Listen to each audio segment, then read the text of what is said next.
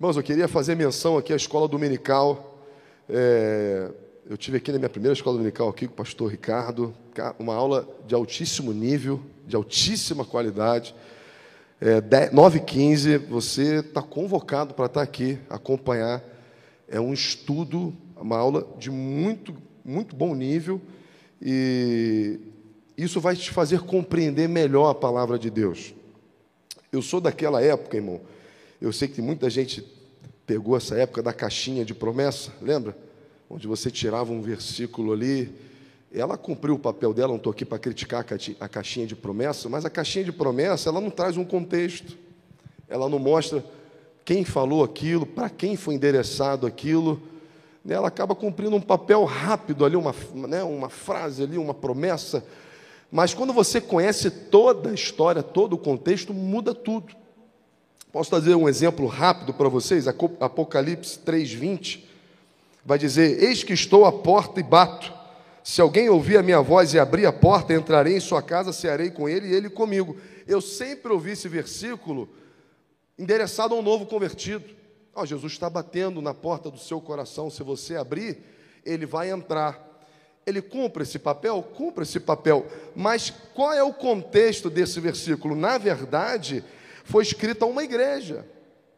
Ou seja, a igreja estava com culto, estava com os louvores, estava tudo acontecendo dentro da igreja, só que Jesus estava do lado de fora da igreja, batendo na porta da igreja, dizendo: Olha, eu estou aqui fora, vocês estão cultuando, vocês estão louvando, vocês estão abrindo palavra, mas só tem um detalhe: eu não estou aí dentro. Traz uma denúncia, traz um contexto muito mais rico, né, e, e nos acaba nos confrontando muitas das vezes de que nem sempre o fato de termos uma placa de igreja, abrirmos a Bíblia e nos reunirmos, entre aspas, como igreja, é sinal de que Jesus está no nosso meio. Ele pode estar na porta batendo, dizendo: Ó, oh, eu quero participar desse culto também, mas algumas coisas precisam ser ajustadas para isso acontecer. E é na escola dominical que você vai aprender todo esse contexto, além daquilo que nos foi ensinado com mais profundidade. Mas não é o tema da palavra essa manhã. Eu queria que você abrisse sua Bíblia comigo em Lucas capítulo 10, versículo 30. Eu vou expor aqui uma série de, de mensagens pela manhã, é, as parábolas de Jesus. Eu vou trazer aqui duas ou três parábolas que a gente considera de alto ensino, de grande riqueza, para que isso venha trazer fundamentos para a nossa vida. E eu queria falar sobre uma, uma das parábolas mais mal compreendidas da Bíblia, onde se tira uma lição que de fato não é a lição que Cristo quis deixar para nós. Lucas 10, versículo 30 vai dizer: Jesus prosseguiu dizendo: Certo homem descia de Jerusalém para Jericó e veio a cair em mãos de salteadores, os quais, depois de tudo lhe roubarem e lhe causarem muitos ferimentos, retiraram-se, deixando-o semi-morto. Casualmente descia um sacerdote por aquele mesmo caminho e, vendo, passou de largo. Semelhante um levita descia por aquele lugar e, vendo, também passou de largo. Certo samaritano que seguia o seu caminho passou-lhe perto e, vendo-o, compadeceu dele. E chegando-se, pensou-lhe os ferimentos, aplicando-lhes olivinho e colocando sobre o seu próprio animal, levou-o para uma hospedaria e tratou dele. No dia seguinte, tirou dois denários e o entregou no hospedeiro, dizendo: Cuida deste homem, e se alguma coisa gastares a mais, eu te indenizarei quando voltar. Qual destes três te parece ter sido o próximo do homem que caiu nas mãos dos salteadores? Respondeu-lhe o intérprete da lei, o que usou de misericórdia para com ele. Então lhe disse: Vai, procede tu de igual modo. Quero fazer aqui uma introdução para os irmãos, irmão. A, a Bíblia vai dizer que nos finais do tempo, o amor de muitos iriam se esfriar. Nós seríamos cada vez mais amantes de nós mesmos. E eu posso fazer um teste rápido com você. Imagine que você tirou uma foto em família, uma foto em grupo, e quando alguém mostra o visor né, do celular para mostrar a foto que foi tirada, qual é a primeira pessoa que você procura na foto? Hein? É você. Não é verdade? Pode ter 30, 40 pessoas. Você pode estar num Maracanã lotado. Se tirarem uma foto e você souber que você está lá, você vai se procurar em primeiro lugar, porque isso é do ser humano. Nós temos essa vontade de pensar em nós em primeiro lugar, e não importa se todo mundo saiu bem na foto, se você saiu de olho fechado, você junta todo mundo de novo e tira uma outra foto só por causa de você, não é verdade? Porque eu fiz uma comparação boba, mas isso revela o quanto nós somos preocupados com nós mesmos, o quanto nós nos amamos. E Jesus vai dizer que isso ao longo, né, quanto mais próximo a sua vinda, isso vai se tornar tão nocivo, os homens vão se tornar tão amantes de si mesmo, nós vamos viver num lugar insuportável, porque as pessoas só pensam em si e elas usam quem for para satisfazer a si mesmo. Então, nós vemos aí os jovens hoje em dia, não importa, eles vão para a noitada e ele não quer saber o nome, ele não quer saber de nada, ele quer satisfazer os desejos da carne dele. Se, se preciso for, ele beija 15, beija 20, beija 30, e não, ele não quer saber se aquela pessoa, não quer saber de nada, ele está pensando em si. Próprio adultério, tudo aquilo que a Bíblia condena, tem como raiz uma pessoa pensar nela mesma. Olha, então está uma pessoa casada dormindo ao lado do outro, e ela engana essa pessoa, por quê? Porque é bom para ela. Ela tem prazer naquilo. Ela não está pensando na pessoa que está ao lado. E a Bíblia diz que isso é um dos sinais da vinda de Jesus. Os homens e as mulheres, é claro, os homens, o, a, o ser humano, eles se tornam cada vez mais individualistas. Ora, nós temos a parábola do filho pródigo, que muitas das pessoas traz, traz como interpretação apenas a compaixão e a bondade. O bom samaritano, ele virou uma história de referência mundial. O bom samaritano é aquele que se compadece.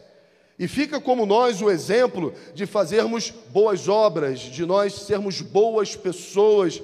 E nós vamos tirando lição de moral dessa parábola apenas desse prisma ou dessa ótica, de que a parábola do bom samaritano é uma história de compaixão. Mas quando a gente entende todo o contexto, você vai ver que Jesus vai além dessa intenção de mostrar compaixão. É muito mais do que fazer o bem, é muito mais do que ser caridoso.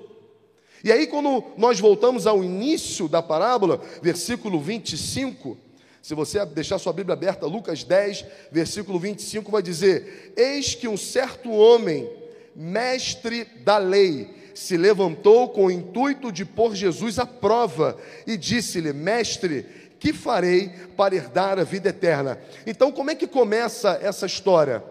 Existia no, na época de Jesus um grupo chamado dos fariseus, que eram os intérpretes da lei, e eles tinham o intuito de provar Jesus, eles queriam pegar Jesus no erro. Eles queriam expor Jesus à vergonha, justamente para condená-lo e até mesmo matá-lo, como fizeram. Embora Jesus tenha entregado a sua vida, mas o fez por mãos de religiosos. E esse homem se aproxima de Jesus não com o intuito de saber a verdade, não com o intuito de descobrir o fato, a revelação da salvação. Ele se aproxima de Jesus e ele quer provar Jesus, ele quer testar Jesus, ele quer fazer com que Jesus tropece, para que exponha Jesus à vergonha. E Jesus, sabendo disso, é claro, Jesus sonda os corações, ele traz a parábola à luz, para que de fato aquele fariseu possa ser confrontado com aquela parábola. Então perceba o que Jesus está fazendo aqui é um evangelismo pessoal. Assim como Jesus encontrou Nicodemos, assim como Jesus encontrou o jovem rico, e ali ele expõe o ensino para confrontar e trazer luz à salvação. Jesus está praticando aqui um evangelismo pessoal com o mestre da lei que, pela misericórdia, ele quer fazer com que, com que aquele homem chegue à luz de que ele precise de um Salvador. Então não cabe alegorias aqui, perceba, isso é uma história. Eu já ouvi pessoas dizendo: não, o sacerdote ele passou de largo, porque se ele tocasse naquele homem ele seria um impuro. O sacerdote, na verdade, estava com medo, porque os ladrões poderiam estar para lá. Esse sacerdote não existia, isso aqui é uma história. E Jesus deixou muito claro qual era a intenção de cada personagem daquela história. Então perceba, nós estamos de frente com um mestre da lei, alguém que conhece todo a, toda a Bíblia hebraica, conhece todos os mandamentos, ele é mestre da lei. E como a antiga aliança, como foi explicado até pela escola dominical de manhã, a antiga aliança foi feita uma aliança imperfeita porque foi uma aliança à base de méritos. Deuteronômio 28 vai dizer que se você obedecer todos os mandamentos e não cair em um único ponto, ora, você será abençoado, você será bendito, você será salvo. Mas perceba que a antiga aliança, ela não tem como finalidade a salvação. Por quê? Porque o homem é corrupto, o homem é caído, o homem é pecador. E se o homem é pecador, ele não abraça a lei que é santa de Deus. Então a antiga aliança nada mais é do que um espelho, onde vai mostrar para o homem que ele tem um coração corrupto, de que o coração dele é inimigo de Deus e ele precisa de um Salvador. É por isso que todo o Antigo Testamento Deus levanta homens que são tipologias de salvação. Moisés salva um povo, nós temos os juízes que são homens que se levantam para salvar o seu povo, nós temos os reis que também deveriam fazer a tipologia de salvador, porque tudo apontava para o que Cristo faria com nós. Ao se expor à lei, nós cairíamos de joelho e diríamos: Ora, eu não tenho padrão para ser salvo, o que será da minha vida? E Jesus Cristo vem e paga a nossa dívida diante de Deus. Não é à toa que no alto da cruz ele declara: Teletestai, o que quer dizer? Está quitado, está pago.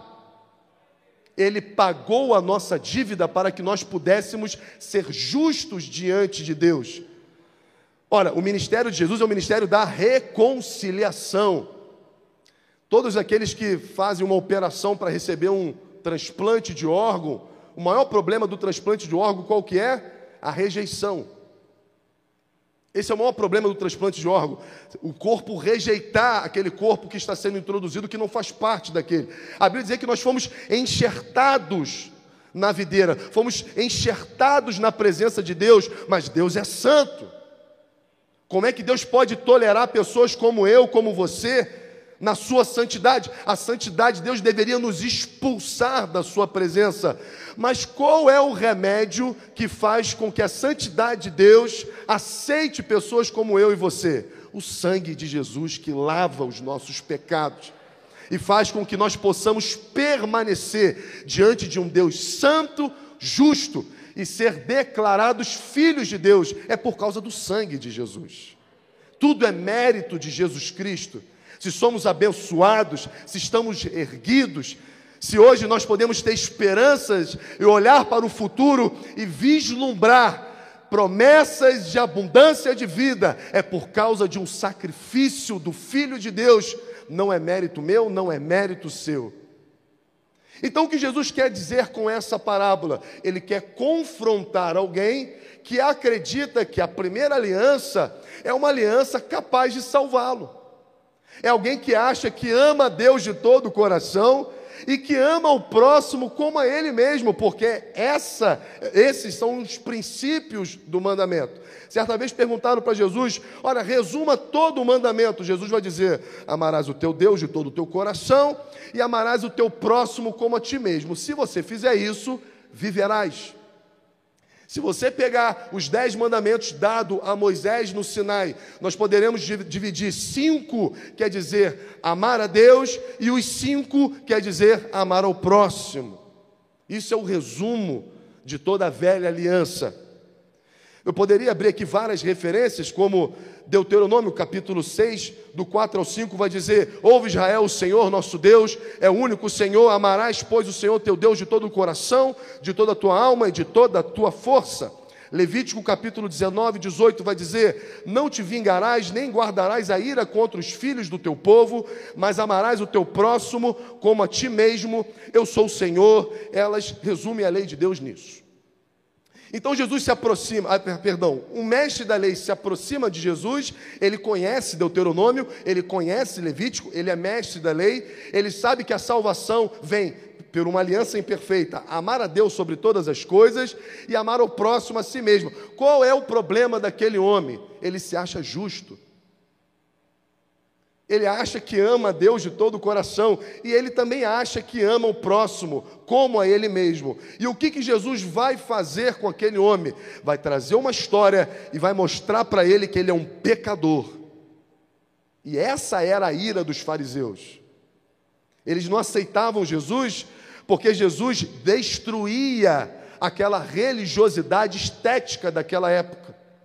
E é por isso que Jesus na história coloca dois personagens que são ícones da religião judaica, que era o sacerdote, aquele justamente que levava os pecados do, do, do, do povo diante de Deus e pedia perdão pelo povo, e trazia o levita, que era da tribo da adoração, a tribo escolhida, separada por Deus. Deus traz dois, Jesus traz dois personagens de forma intencional. Para quê? Para destruir aquele sistema religioso e deixar aquele fariseu, aquele mestre da lei, desesperado por um Salvador. E é exatamente esse o intuito da mensagem do Evangelho, que deve preceder uma má notícia, porque a palavra Evangelho quer dizer boa notícia. Mas para se entregar uma boa notícia, nós deve se preceder uma má notícia, e a má notícia é não há um justo sequer. Todos pecaram e destituídos estão da glória, da graça de Deus. Da graça não, da glória de Deus. Então, esse é o primeiro ponto onde todos nós precisamos estar. A salvação, irmão, não vem por méritos. A salvação não é um somatório de boas obras menos mais obras. Se deu positivo, salvo. Se deu negativo, inferno. Então a gente começa a destruir um sistema onde que a gente faz para mover a mão de Deus. A gente se apresenta com mãos cheias de boas obras para, que, para ver se Deus se compadece da gente. A gente entra em correntes, em campanhas, eu não estou criticando nada disso. Eu estou falando uma finalidade. Então, muitas pessoas entram em correntes, campanhas, compromissos, subidas de montes, e joelhos por horas e horas e horas, mas na verdade elas não estão no lugar de dependência, elas estão tentando mostrar para Deus de que aquela busca as credenciam serem abençoadas. Isso é um erro, isso é uma religiosidade. Achar que pelos nossos atos de justiça Deus se move, Deus se compadece. Olha como meu filho tem me buscado. Olha como meu filho tem orado. Olha como ele tem feito coisas boas. Olha o tamanho da oferta. Olha isso tudo que nós façamos é para a glória do Senhor, não é para mover a mão de Deus. Nós já somos abençoados em Cristo Jesus. A Bíblia diz que em Cristo Jesus nós somos declarados filhos de Deus. Se você crê na obra redentora de Jesus, você é um filho. Então nós oramos e oramos e oramos porque somos filhos e nós confiamos no nosso Pai. Nós ofertamos, nós dizimamos, é para mover a mão de Deus? Não, nós fazemos isso porque já somos abençoados. Senhor, está aqui a minha oferta, está aqui o meu dízimo, para quê? Para quê não? Se é uma gratidão, eu sou o teu filho, eu sou abençoado. Subimos ao monte para orar ao Senhor, passamos madrugadas orando, é para quê? Para que Deus olhe para a gente, o Espírito dele habita dentro de nós. Salvação é ideia de Deus. Se ele não vem ao nosso encontro, nós jamais poderíamos ao encontro dele. E é exatamente isso que Jesus quer denunciar com a parábola do filho pródigo. Quer colocar aquele homem em xeque, que aquele sistema religioso não se sustenta. E de que ele estava ali justamente para ser um caminho a qual ele poderia se achegar a Deus. O que Satanás vai fazer comigo e com você o tempo inteiro é trazer acusações, é dizer para você: Deus não vai ouvir, Deus não vai se mover, você não merece, olha quem você é, olha o que você tem feito. E toda vez que essa voz chegar para você, tentando roubar a sua fé, tentando te colocar à margem do relacionamento com Deus, você vai se lembrar de Romanos, a qual o apóstolo Paulo vai dizer: quem pode tentar acusação contra os escolhidos de Deus? É Cristo que nos justifica. O sacrifício de Jesus trouxe um ato chamado justificação. Você foi declarado justo, e isso é obra da fé, irmão. Isso vem pela fé. É tempo, irmão, da igreja olhar para a cruz e se alegrar do que foi feito.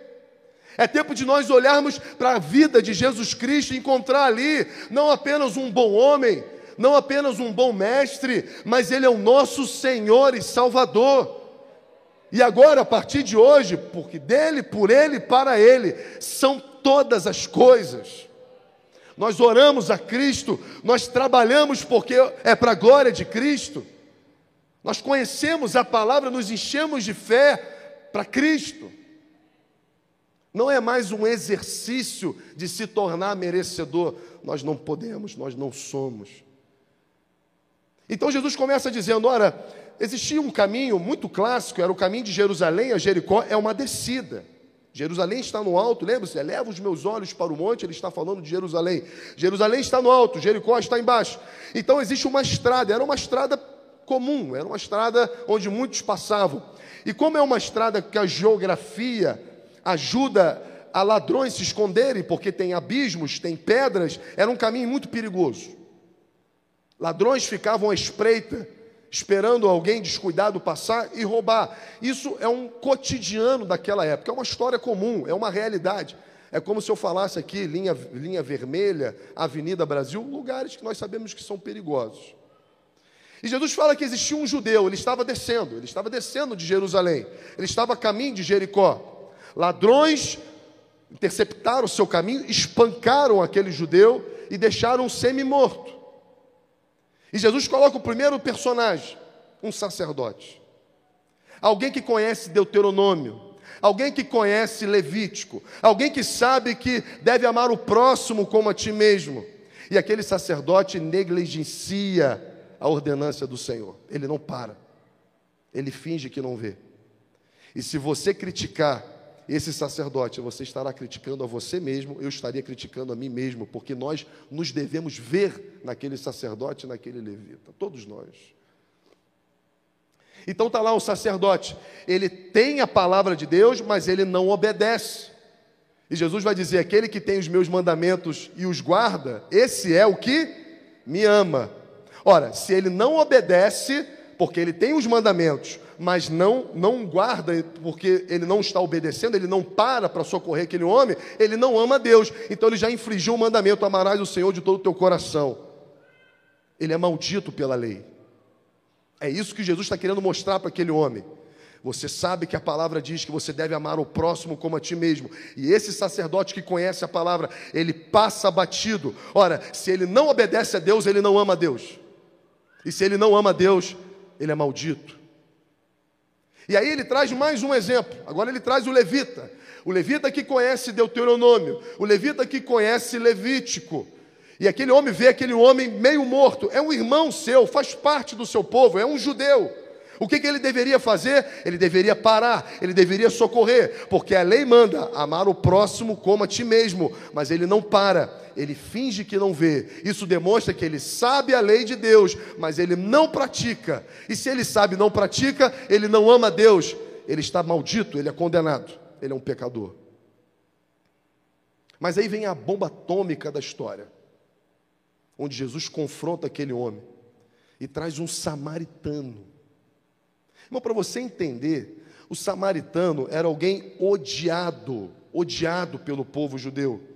João capítulo 8, versículo 48, só para você entender o nível de raiva que o judeu tinha do samaritano, olha como eles xingam Jesus.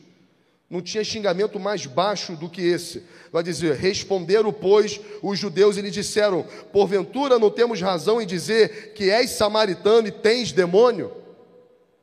Judeus xingando Jesus. Esse cara é um samaritano. Esse cara é um demoniado.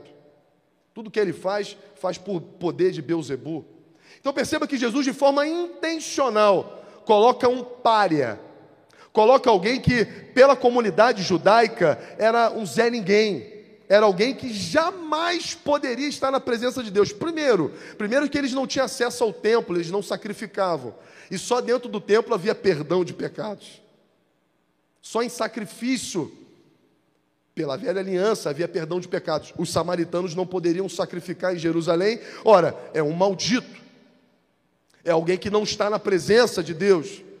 E Jesus, de forma intencional, coloca um maldito justamente para destruir o sistema religioso e dizer: o sacerdote não ama Deus, um levita não ama Deus, mas para um pária, alguém que você diz que está no inferno, alguém que você diz que não é ninguém. Só que esse cumpre o mandamento.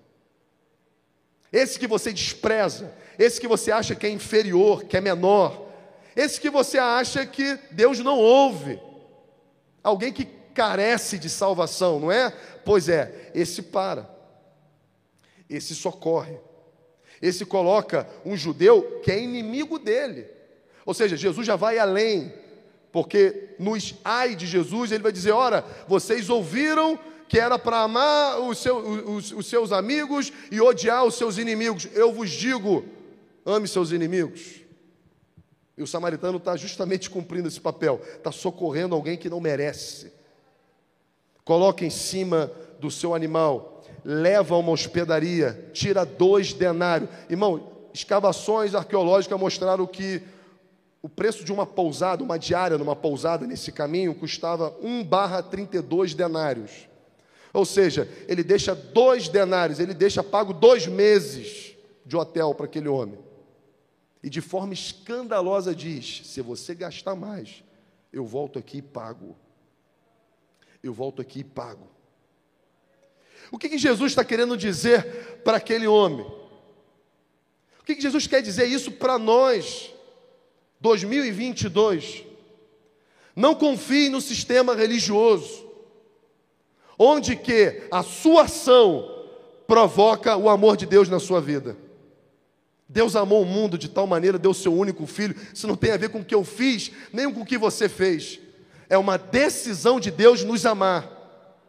E aqui Jesus já começa a trazer o valor para nossas vidas, que vai além da meritocracia. E isso não é uma desculpa, irmão, para você viver do jeito que você está, porque a Bíblia diz que aquele que está em Cristo nova criatura é.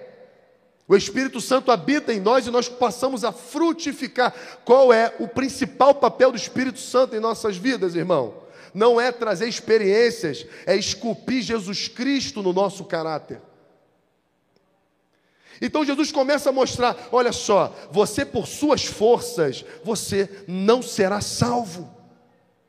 Se você confiar nas suas ações, eu lembro que eu estava lá na igreja do Rocha, e eu estava trabalhando, pintando lá o muro da frente, estava de short, né, bermuda, camiseta, e passou um irmão, mas meu irmão é o que o pastor daqui, eu falei, sou eu mesmo. Ô pastor, é, mas né, o pastor tem que estar tá, né, mais arrumado. Então eu falei, irmão, estamos trabalhando aqui, para a glória de Deus, né? E tal. E ele tentando mostrar para mim que o fato de eu estar de bermuda ali na frente, Deus, Deus não, Deus estava de mal comigo. E eu fiz uma pergunta para ele, irmão, posso fazer uma pergunta simples para você?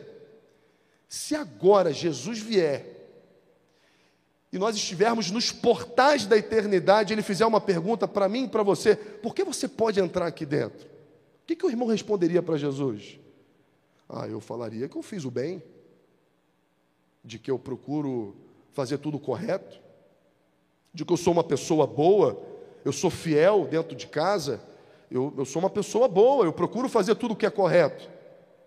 Aí eu falei para ele: se você, se você disser isso, Satanás vai se apresentar porque ele é acusador e vai perguntar para Jesus: é esse o padrão de salvação? Quer dizer que esse é o padrão para entrar na sua santidade?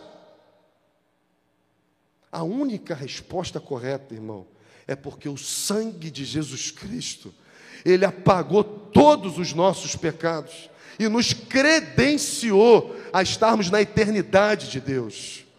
Não existe outra resposta, não existe outra alternativa, não existe méritos na religião. Todos nós fomos nivelados por baixo, não há um justo sequer.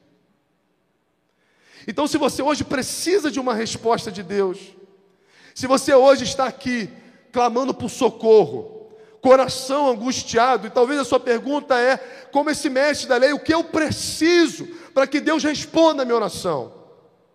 O que eu preciso para ver um milagre na minha casa? Deus, o que, que eu preciso fazer para experimentar tantas promessas boas e incomparáveis que estão escritas na sua Bíblia? A pergunta é: você não precisa fazer absolutamente nada, porque Cristo fez por você. Ele cumpriu a lei no seu lugar, ele levou as nossas maldições. Mas em contrapartida, espera-se de nós um novo nascimento. Não é porque Cristo fez tudo e agora nós podemos viver a vida como nós queremos. Cabe-se a nós uma responsabilidade de que a evidência da nossa salvação, e guarde esse termo, irmão, a evidência da nossa salvação são as boas obras. Não é para ser salvo, é a evidência. Então, se nós amamos o nosso próximo, é porque fomos salvos, e o sinal da salvação é o selo do Espírito, e uma da coisa que o Espírito faz sem erro é fruto. A gente frutifica. Quero dizer para você, irmão, se você crê na obra de Jesus Cristo, você tem o selo da promessa. Qual é o selo da promessa? O Espírito Santo de Deus. Esse Espírito Santo vai te confrontar, ele vai te moldar, ele vai trazer valores que até então era desprezado por você. Você vai mudar como pessoa, você vai ser o melhor marido, não porque é lei, não porque você é obrigado a isso, mas o Espírito te impulsiona a isso. Você muda como empresário, você muda como profissional liberal. Se você dava jeito, se você tinha artimanhas, você não tem mais prazer nisso. Por quê? Porque você parece com Jesus, o Espírito Santo está dentro de você, não cabe mais mentiras, não cabe mais esquemas fraudulentos. Porque tudo que nós fazemos é para a glória de Deus e isso se torna uma evidência da obra de Jesus Cristo, não um meio para sermos abençoados não um caminho onde nós podemos dizer para Deus: Olha, Deus, está aqui um domingo. Essa semana eu fiz tantas coisas boas, eu fiz tantas coisas corretas. Lembra aquela tentação, Jesus, que apareceu e eu disse não? Pois é, eu estou aqui para te cobrar. Estou aqui para dizer que você me deve. Será? Esse é o sistema religioso, onde algumas semanas você não vai ter coragem para orar, porque você fez alguma coisa ruim, em outra semana, você vai estar batendo no peito: eu, eu mereço. Então, Senhor, faça porque o Senhor me deve. E Jesus conta a parábola do bom samaritano e destrói o establishment judeu. Nem o sacerdote, nem o levita, ninguém, ninguém, ninguém passa no critério de santidade. Mas graças a Deus que Jesus Cristo veio e pelo seu sacrifício pavimentou um caminho onde nós temos livre acesso a Deus, livre acesso a Deus. Então quero que os irmãos tirem duas lições práticas. Em primeiro lugar, viver sempre aos pés de Jesus. Ele é o nosso Salvador, irmão. É Ele que é o nosso Salvador. Nós oramos a Jesus, nós oramos ao nosso Pai. E orar ao Pai, irmão, não é convencê-lo da nossa vontade. Como é que Jesus nos ensina a orar? Você ora ao Pai, Pai nosso. E o que, que você pede para Ele? Eu peço para Ele fazer a vontade dEle. Seja feita a tua vontade. Seja feita, Pai, a tua vontade. Assim como o Senhor governa os céus, governa a minha vida, governe as minhas decisões. E aqui a gente vai desmontando o sistema religioso onde a gente fica arrumando jeitos para Deus fazer a nossa vontade. Mas aqueles que estão aos pés da cruz abrem mão de suas vontades, porque sabe que a vontade dele é boa, perfeita e agradável. É um lugar de dependência. Glória a Deus por isso. É um lugar de dependência. Então, é por isso que a Bíblia vai dizer, o Sermão do Monte, não andeis ansiosos por nada. Perceba que Jesus nos dá a liberdade para sentir alguns sentimentos. Você pode chorar uma noite, alegria veio ao amanhecer, você pode se irar, você não pode é pecar, mas não andeis ansiosos. É uma proibição. É uma incoerência estar no lugar de dependência, estar ansioso, estar duvidando. Se Jesus é o nosso Senhor, irmão, se Ele está à frente das nossas vidas, a pergunta que nós devemos nos fazer é: Ele pode perder o controle? Não. Existe alguma coisa impossível para Ele? Não. Ele me ama? Sim, com amor incondicional e com uma aliança inquebrável e irrevogável. Então descansemos nele. Descansemos nele. Chamado de adoração, irmão, em primeiro lugar, é um lugar de descanso na presença do Senhor. É se derramar. Ah, quer dizer que você não tem ansiedade? Claro que eu tenho. E eu corro para a cruz e falo: Senhor, eu confio em Ti, eu dependo do Senhor. Isso tem se levantado contra mim, tem afrontado a minha fé, mas eu estou nesse lugar de dependência, reiterando de que eu dependo exclusivamente do Senhor. E aí a gente começa a entender tribulação como processo. Não é mais desespero, porque Deus não perdeu o controle. Não é mais medo, porque o nosso Pai está dentro de nós. Então, o que representa os desertos da nossa vida? Processos. Deus esculpindo em nós Jesus Cristo. Deus permitindo que dentro da fornalha a gente encontre o quarto homem. É Deus nos jogando muitas das vezes nas, na cova dos leões, para que os nossos olhos vejam o agir e o cuidado de Deus. É Deus conosco, é Emanuel. E só os desertos existenciais mostram. Temos essas experiências. Quantos aqui não têm experiências incríveis com Deus? Eu poderia aqui, sem saber dizer, você estava num deserto, não é verdade? Você estava passando um momento muito difícil, não é verdade? Então, não tenha medo, não fique ansioso. Deus trabalha em nossas vidas, tudo coopera para o bem daqueles que amam a Deus. E a segunda lição que eu aprendo aqui é de que a nossa vida deve ser um serviço ao corpo de Cristo. Aí sim a parábola cumpre a sua função, não de forma primária. Em primeiro lugar, ela nos joga de joelho e quebra um sistema religioso. E em segundo lugar, ela diz: sirva ao Senhor. Ora, o que é a igreja senão a esperança do mundo? A igreja local, irmão, é a esperança do mundo. E nós ansiamos, irmão, esse ano, fazer muitos e muitos trabalhos. Muitos trabalhos. E a igreja se envolve, por quê? Para ser abençoada? Não, você se envolve porque você é abençoado. A gente se envolve para Deus fazer. Não, a gente se envolve porque Deus está fazendo. Deus está realizando. Eu vi uma vez de bicicleta por essa rua aqui, eu vi um grupo de 10 ou 12 pessoas fumando crack. Irmãos, eu estou chegando agora, eu não estou falando do passado, se já foi falado ou não, estou falando daqui para frente, esse ano. Isso é uma afronta do diabo, irmão. Na frente da igreja, lugar de salvação, gente se destruindo. Nós precisamos estar tá lá, irmão cuidando dessas pessoas, abraçando essas pessoas. Glória a Deus. Porque se nós não fizermos isso, irmão, nós estamos negligenciando a evidência da salvação, corre o risco de nós não sermos salvos. Nós não vamos cuidar para ser salvo, nós vamos cuidar porque somos salvos. Nós precisamos, irmão, sair por essas quatro paredes e atender as demandas que estão próximas à igreja, porque essa é a vontade de Deus para esse lugar ser resposta, ser resposta ao caído, ser resposta ao aflito, mudar pessoas, trajetórias, futuros, porque esse é o papel da igreja e a igreja somos nós. É poder celebrarmos de que pessoas nos encontraram e encontraram com o próprio Cristo e mudaram de vida. E essa é a pergunta que ecoa, desde que Bíblia é Bíblia, desde que Evangelho é Evangelho: a quem eu enviarei? Os campos estão brancos, mas falta trabalhadores.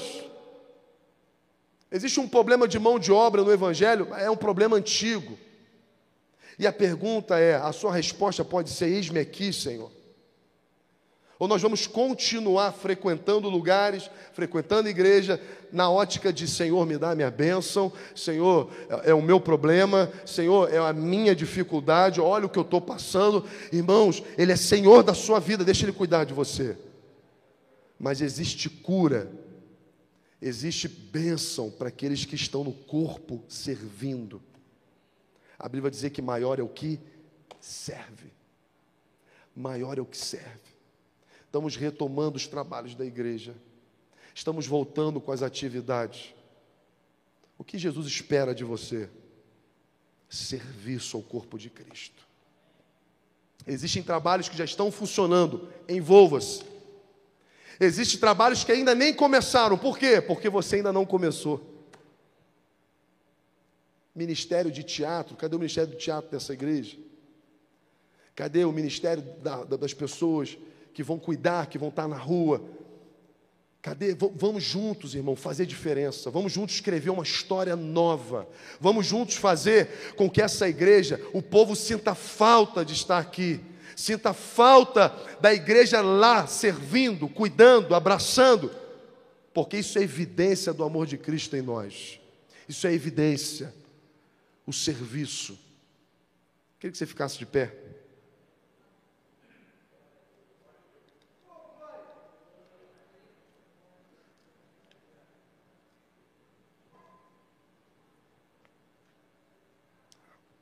Irmão, é um privilégio poder trabalhar para Jesus, é um privilégio. Eu estou aqui, irmão, eu estou com tanta expectativa, porque é um privilégio servir ao Senhor. Imagina, você está servindo o Rei da Glória, você está servindo ao Rei da Glória, e sabe, e chega de projetos engavetados, chega de chamados escondidos. Eu lembro quando criança, tantas pessoas recebendo chamados e palavras proféticas, de que seriam usados, seriam verdadeiras ferramentas, instrumentos para a glória de Deus, e essas pessoas continuam vivendo para si mesmo. Qual é o próximo carro que eu vou comprar? Qual é a próxima viagem que eu vou viajar? É ruim carro e viagem? Claro que não. Cristo é prioridade. Cristo é a nossa prioridade. Estamos aqui de passagem, irmão, não se esqueça disso. Se você tem consciência de que você está aqui de passagem, você está desesperado para trabalhar para o Senhor. Desesperado para trabalhar para Ele. Qual foi o dom que Deus te deu? Qual foi o talento? O que, que o Senhor te confiou, irmão? Que está enterrado, que está engavetado, que está empoeirado, que está esquecido. O Senhor te chama, irmão, para você voltar colocar o trabalho em prática. Para que daqui a 10, 5, uma semana, pessoas possam testemunhar nesse lugar. E não é aquele testemunho, irmão, de que eu tinha um carro, agora tenho 10. Não é aquele testemunho que eu morava numa casa humilde, agora eu moro em palácios. Esse testemunho não traz salvação. Glória a Deus por promessas de Deus realizadas, mas não é esse testemunho que nós queremos ouvir. Nós queremos ouvir testemunhos de que eu encontrei Fulano e minha vida foi transformada. Meu casamento estava destruído. E aí foi um casal lá em casa. Ou eu participei de um grupo aqui da igreja e nós, nós voltamos, tudo mudou. Família estava esmagada. Eu estava pensando dar um tiro na cabeça. E eu conversei com alguém no corredor e ele me inspirou tanto Jesus Cristo. Esse é o papel da igreja, irmão. É vida, salvação mudança de vida.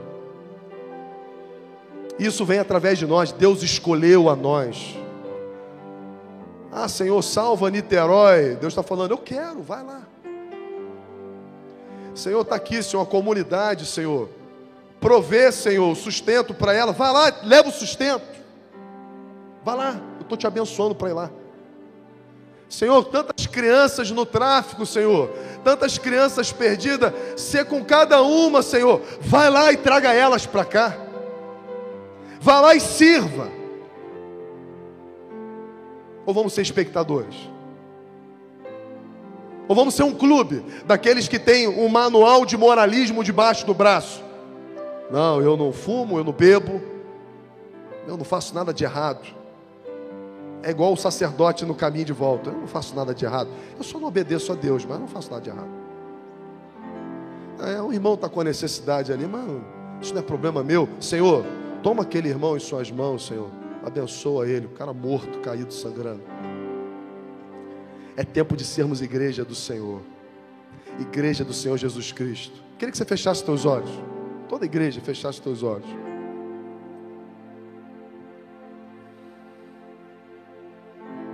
Irmão, Deus vai trazer à volta o chamado que Deus colocou no seu coração. Talvez você foi ferido, talvez decepcionado. Talvez as aflições desse mundo roubaram aquela alegria de servir ao Senhor. O medo. Talvez problemas aí fora, você tem uma agenda tão corrida, você não tem tempo mais para as coisas do Senhor e você se esfriou. Você virou um religioso de carteirinha, mas domingo eu estou na igreja. Para com isso, irmão. É de segunda a segunda é de domingo a domingo. É crente na segunda, na terça, na quarta, na quinta, na sexta, sábado, 24 horas, para a glória de Deus, para a glória do Senhor. E é o que Deus está te chamando essa manhã, irmão. A responsabilidade. Deus te confiou. Deus entregou a você. E você sumiu. Você parou, você desistiu talvez com muitas justificativas, nós não queremos tratar as justificativas. O Senhor vai tratar de você. Mas nós queremos, queremos falar de posicionamento. Se posicionar. Espírito Santo de Deus faz somente o que o Senhor pode fazer. Convença, Pai, os corações. Traga luz, Senhor. Nos conduz, Senhor, ao arrependimento. Seu Espírito Santo falou no seu coração se você quer se colocar a serviço do rei, eu queria que você levantasse sua mão. Fala, Senhor, eu quero, eu preciso. Eu preciso voltar, Senhor. Senhor, eu me encontro na posição que eu me encontro hoje, mas eu estou tão distante. Eu estou tão distante daquilo que eu poderia ser e realizar. Queria que você levantasse sua mão bem alto, para estimular a sua fé, para que você possa dizer: Senhor, eis-me aqui.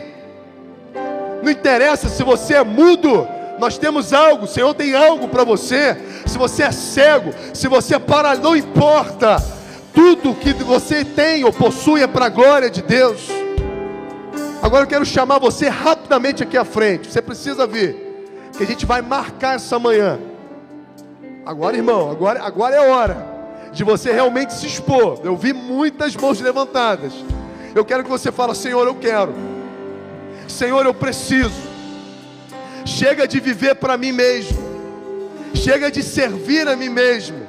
Irmão, é muito fácil trazer uma mensagem dizendo para você que Deus vai te dar muito. Muitas pessoas viriam. A mensagem essa manhã é: o que você pode fazer para o reino de Deus? Como você pode colaborar para que planos e projetos de Deus avancem nessa cidade, nesse município? que esse lugar seja profundamente impactado pelo poder e da glória do Senhor. Isso não vem de mim, isso não vem de você, isso é o nosso compromisso com o sangue que foi derramado, com uma nova aliança. Agora, irmão, se envolva, que não seja da boca para fora, que não seja um momento de emoção, mas que seja uma decisão. Eu e minha casa nós serviremos ao Senhor. Eu e minha casa, nós serviremos ao Senhor. Agora eu quero convidar, irmão, alguém da igreja que vai abraçar alguém aqui. Você vai abraçar, você vai dizer para ele: Ó, nós estamos juntos. Deus vai fazer, Deus vai realizar. Convidar os pastores, os presbíteros, os diáconos, aqueles que já foram separados nessa casa. Você vai ser um intercessor na vida deles. Precisamos selar isso com oração, com intercessão. E eu vou ficar pasmo se existir mais pessoas do que obreiros e de intercessores nessa igreja. É um abraçando o outro, é um dizendo: o Senhor vai fazer, irmão, o Senhor vai realizar na sua vida. Cada palavra, cada promessa, não vai cair uma vírgula, se tão somente você se posicionar, se você estiver reto, justo, disponível ao Senhor tem mais alguém aqui que quer aceitar Jesus, quer se reconciliar com Ele? Talvez alguém aqui na frente.